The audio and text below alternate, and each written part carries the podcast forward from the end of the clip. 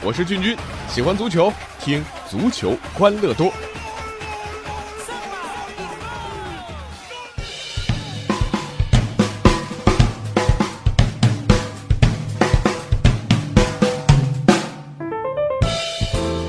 足球欢乐多，我是俊君。说到中国国足啊，少有快的事儿，呃，比赛能踢得有个模样，我们就挺高兴的。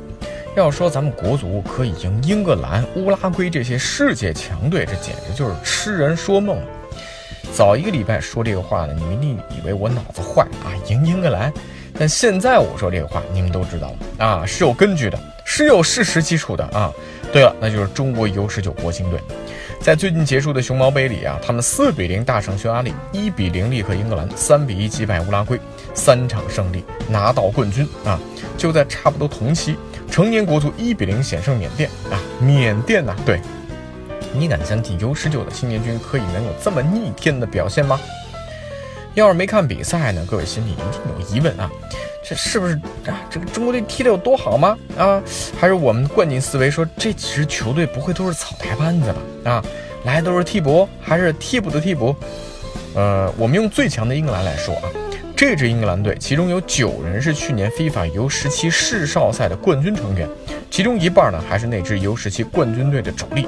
其中十号恩梅查呢比较特殊，呃，他呢出自曼城 U18 的中场，呃，有英格兰和德国的双料国籍。他之前呢曾效力于英格兰 U16，然后呢短暂改为德国 U18，啊，之后呢又改回英格兰 U18。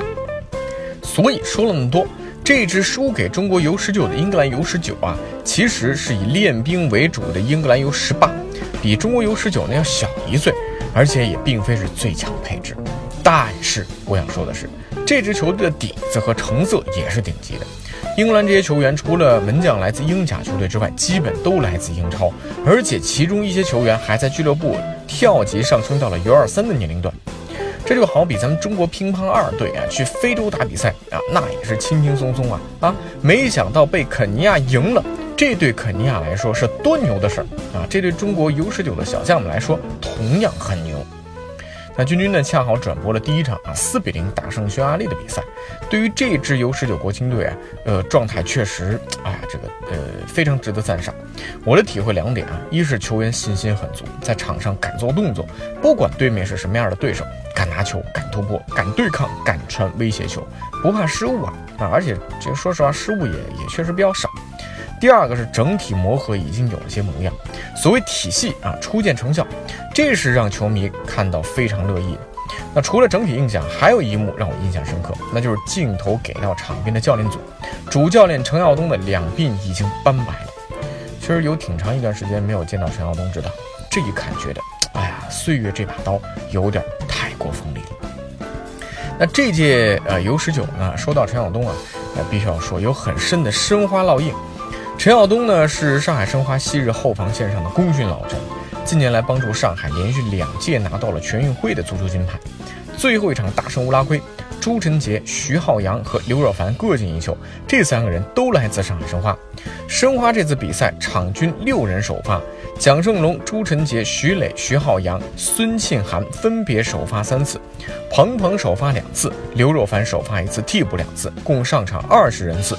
国青队总进球八个，申花小将占了五个，另外还有三个助攻。当然啊，说了那么多，其实啊，这跟申花关系还并不是太大啊。这些球员前不久刚刚进入申花梯队，真正要感谢的人是谁呢？是曾经率领上海申花夺得九五年甲 A 联赛冠军的徐根宝。那这批球员啊，是徐根宝最新培养出来的一批青年才俊，是九九到零零梯队。今年申花呢，是花费了一个多亿收购了这个梯队。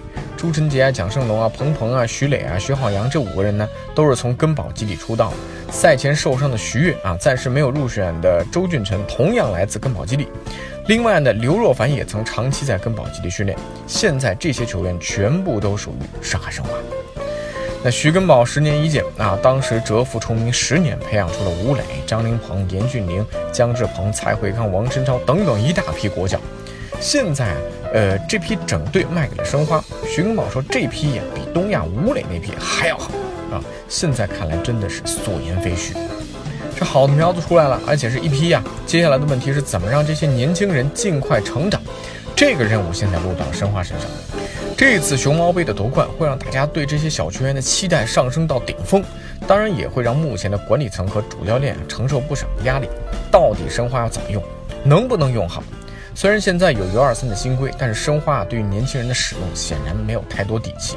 迫于联赛压力，给的机会并不多。敢不敢用新人，就要看申花。那说到这里啊，扯开一个话题说，今年呢是世界杯年。大家有没有发现，传奇球星们都扎堆到中国淘金？据统计啊，俄罗斯世界杯前一周，国内各地跟世界杯相关的活动有数十场，邀请到各路的传奇巨星也着实不少。我们经济发展了啊，喜欢足球的也多了，搞搞活动，请点明星也没什么大问题。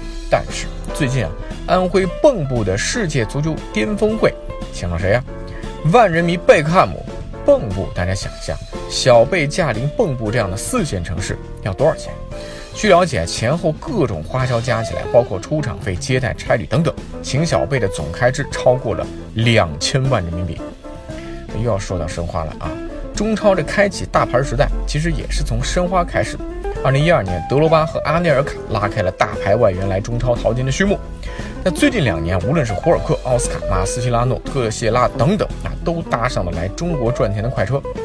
那这个周末，六月二号这一天，上海啊，光一个上海就两场和欧美球星有关的大型活动，大大小小国际足球明星接近百人呐。这些人在世界杯前身价至少都翻了一倍。说这么多这个是干嘛呢？我是想说啊，这个圈有点大啊。大家知道吗？当年徐根宝在崇明建立基地花了多少钱？根宝是投入了他所有的积蓄八百万，向银行贷了两千多万。哎，两千多万，一样是两千多万，你会怎么选？是请贝克汉姆来中国一个四线城市走秀啊，然后挥挥衣袖走人，还是贷款给根宝建立崇明基地？我是没有两千万，要有毫无疑问呢，我这选择是给根宝。好了，那今天足球欢乐多就到这儿吧，我去赚我的两千万了啊！欢迎大家在微信公众号搜索“足球欢乐多”，微博搜索“足球欢乐多 FM”，或者加入 QQ 群幺七七幺六四零零零参与互动。我们下期节目再见。